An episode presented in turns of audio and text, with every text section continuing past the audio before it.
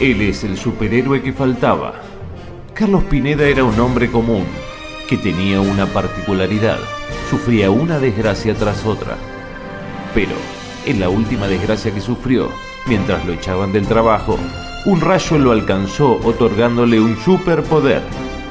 Hacer caer a la gente en la realidad de la peor manera y hacerlos ver que la vida es una mierda, transformándose así en el... Capitán Bajón. En la aventura de hoy, me volví vegano.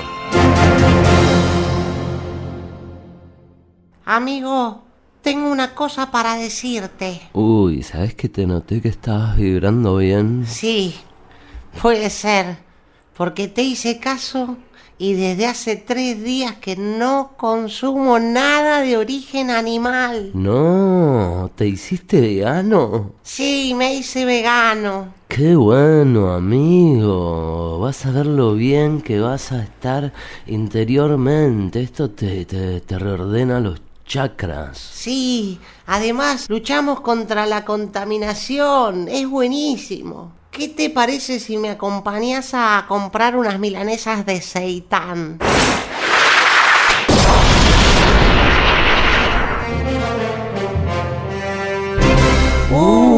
Capitán Bajón.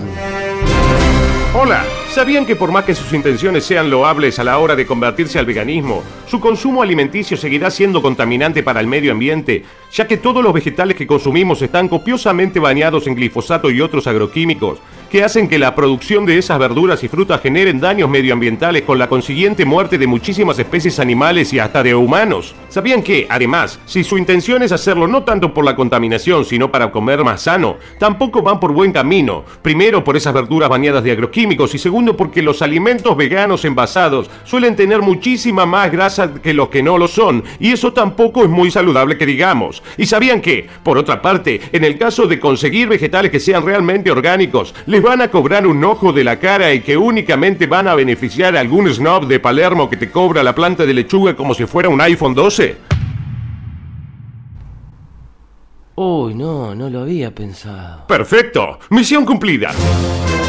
Nos vemos la próxima, amigos. Y no lo olviden, la vida es una mierda.